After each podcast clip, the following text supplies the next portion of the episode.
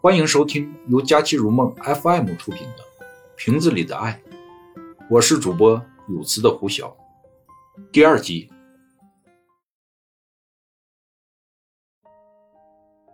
那一年，我在一个极偏远的小村当代课老师。那时的生活条件比较差，由于远离城市，人们的观念也很落后。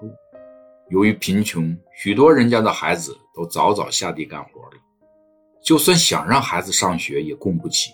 虽然学费并不多。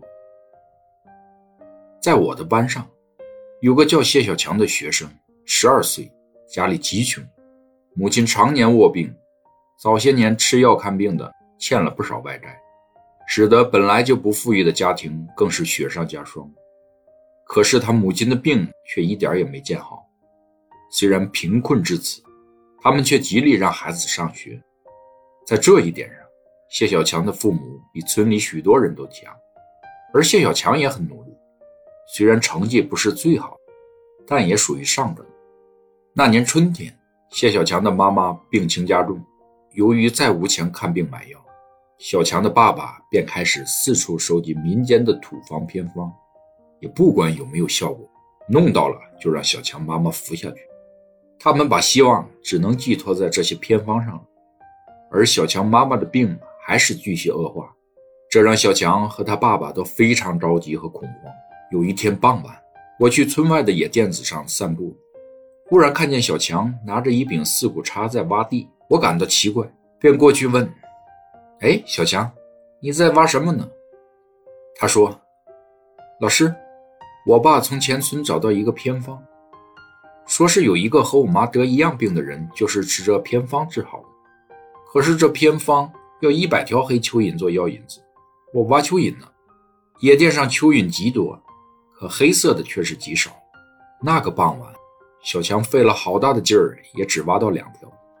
他却兴奋地说：“没事儿，我天天来挖，有一两个月怎么也凑够一百条了。”他充满希望的神情让我动容。从那以后。小强果然一有时间就去垫子上挖蚯蚓，不管中午还是晚上，不管刮风还是下雨，只是这种黑蚯蚓实在是太少了，有时一连好几天也找不到一条。可他一点儿也不沮丧，他相信总会有一天，一百条蚯蚓会不够的。我曾去过一次谢小强的家，那天他妈妈的精神状态很好，斜倚在炕上和我说了许多话。我发现他说话很是和普通的农村妇女不一样，一问才知，他居然是高中毕业的，难怪他那样积极支持小强上学。后来，他指着窗台上一个大大的敞口玻璃瓶子，对我说：“小强挖回来的蚯蚓都养在那里呢。”我过去看，瓶子里装了大半下土，有一些蚯蚓在里边翻动。我真的怀疑这个偏方。是否真能对他的病有疗效？他似乎看出了我的心思，说：“我知道这些偏方都是没用的，他们找来了我就吃呗，给孩子们一个希望嘛。